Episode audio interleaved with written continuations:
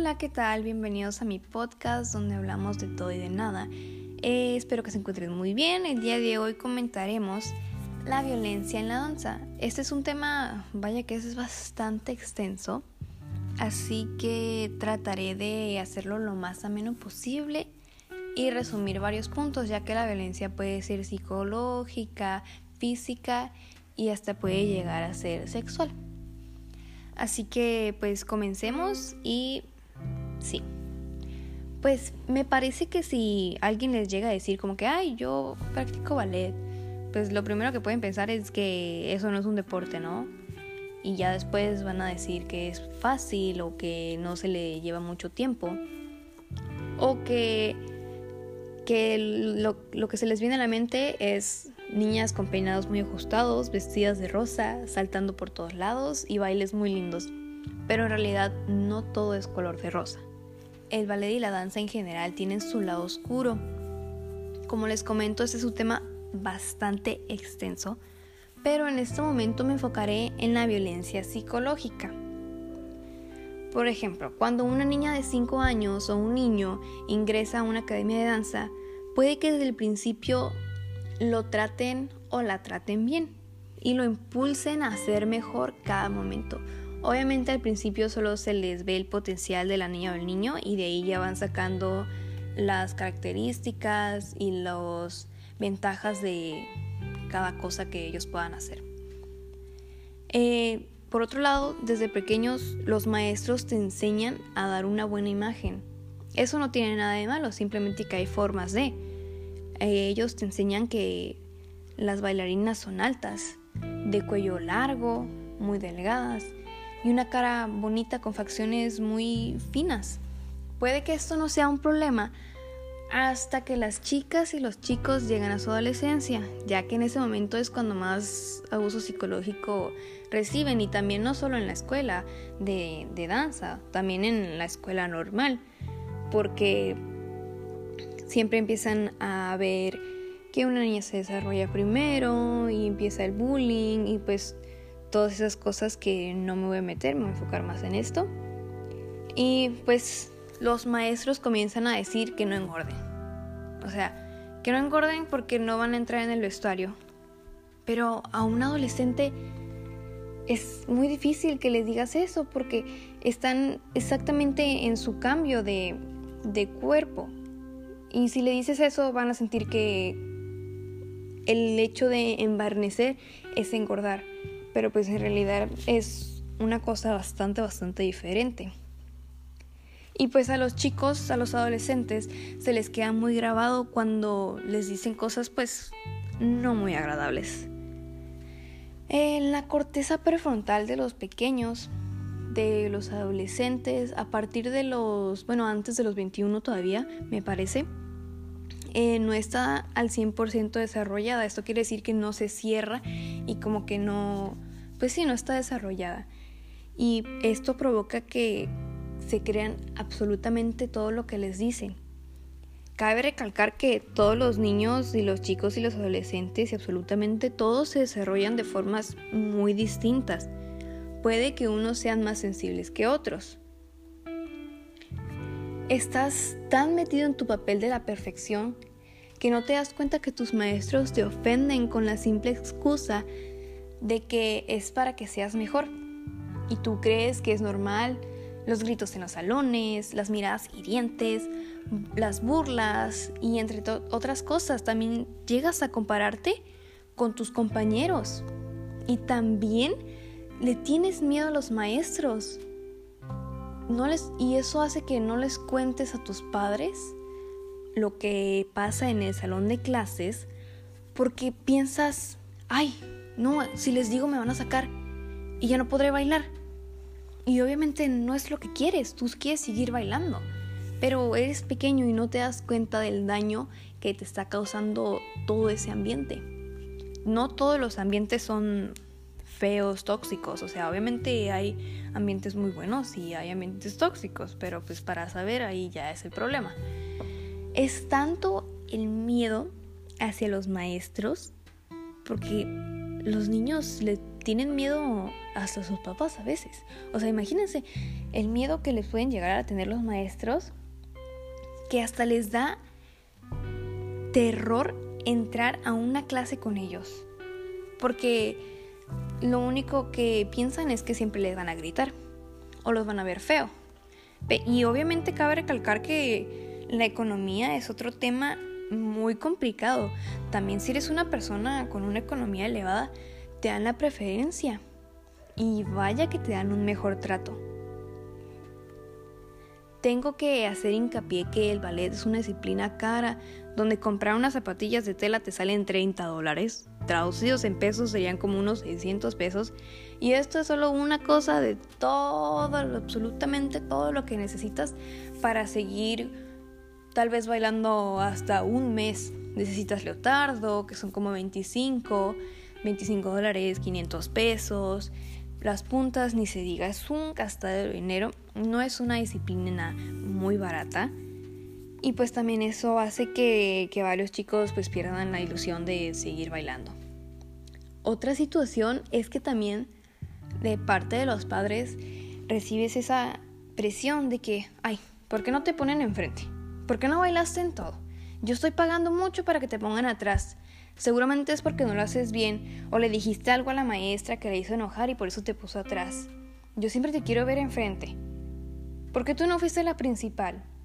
No estás echando ganas, ¿verdad? Tienes que apretar, échale ganas. Yo creo que lo que más, más, más, más coraje te da en, en todo en la vida es que tú estés pasando por un momento difícil y alguien te diga, échale ganas, échale ganas como si esa palabra fuera tan mágica y ya de repente, listo, ya, estoy al 100, ya le eché ganas, le voy a echar ganas, ya le eché, perfecto, sigamos adelante. Y pues las cosas no, no son así. A veces los papás hablan por hablar porque es el enojo del momento y pues eso también llega a afectarles bastante. También ellos te pueden llegar a comparar con otras niñas o otros niños. A ella le salió muy bonito, ¿eh? Sí, me gustaría que bailaras con ella. Porque baila muy bonito y, uy, sus brazos son muy hermosos, sus piernas. Y pues obviamente todos los niños tienen una cualidad.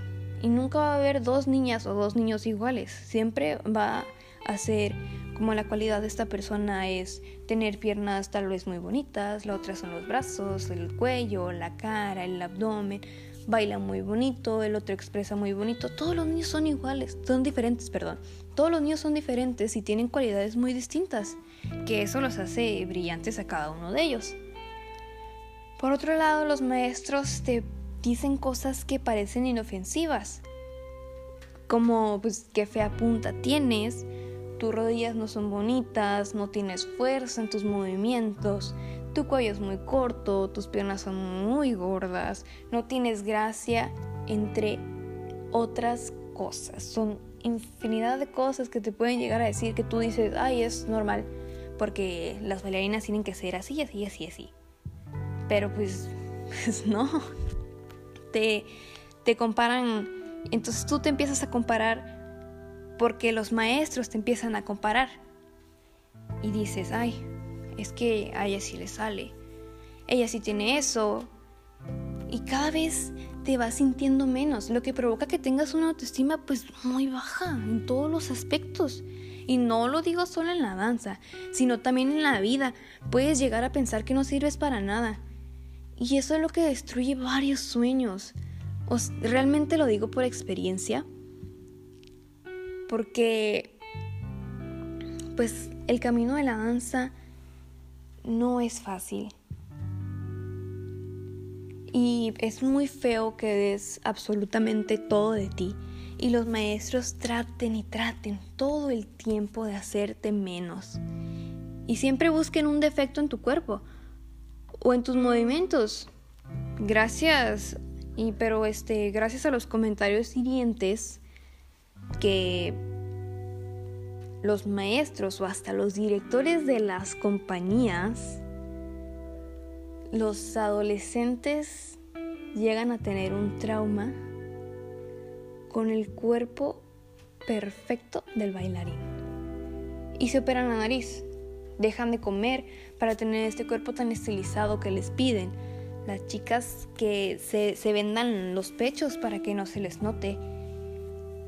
Y ojo, o sea, no solo las chicas tienen problemas alimenticios, también los hombres llegan a vomitar todo lo que comen para tener un, un cuerpo pues más delgado y estilizado. Y también se llegan a, a traumar por su estatura porque uno piensa que un bailarín tiene que ser más alto que la bailarina para que se vea bien. Pero pues no, no es así. Realmente lo que llena el escenario son, es la presencia y eh, la forma en que tú te paras en el escenario con esa confianza. Y eso te hace ver grande. No necesitas medir dos metros y tener el cuerpo súper fuerte, ni tan súper delgado. O sea, realmente es, yo pienso que realmente es más que nada la pasión que sientes lo que hace proyectar absolutamente todo y que la audiencia lo reciba perfectamente. Yo soy bailarina y lo único que les puedo decir en cuanto a este tema es que realmente no es fácil darte cuenta de las cosas que puedes llegar a cambiar por querer lograr todos estos estereotipos tan estúpidos e innecesarios. Cuando te das cuenta es difícil salir de esa zona de confort o lo que tú piensas que es correcto. Cuando llegas a otro lugar y te das cuenta que las cosas no son así. O sea, te das cuenta que, que wow, o sea, no me tienen que gritar. No tengo que salir llorando de cada ensayo. No me tienen que, que estar presionando para que las cosas me salgan igual a otra persona. Que simplemente tengo que ser yo misma y disfrutar sobre todo disfrutar y seguir amando la danza y dar siempre el 100% hacia lo que te gusta. Obviamente hay días buenos y hay días malos, pero pues esto es este es bastante pues es tu vida, realmente tú sabes hasta dónde dar lo máximo de ti. Eh, y te das cuenta que te puedes divertir todos los días y tener un avance te puedes llevar bien con tus maestros y disfrutar cada segundo con ellos. Es cuando te das cuenta, ahí, justo ahí, es cuando te das cuenta que todo tenía que pasar. Y que gracias a las personas que te dijeron, no sirves para esto, estás muy gordo, estás muy gorda, no tienes futuro, te vas a morir de hambre, esa carrera ni existe.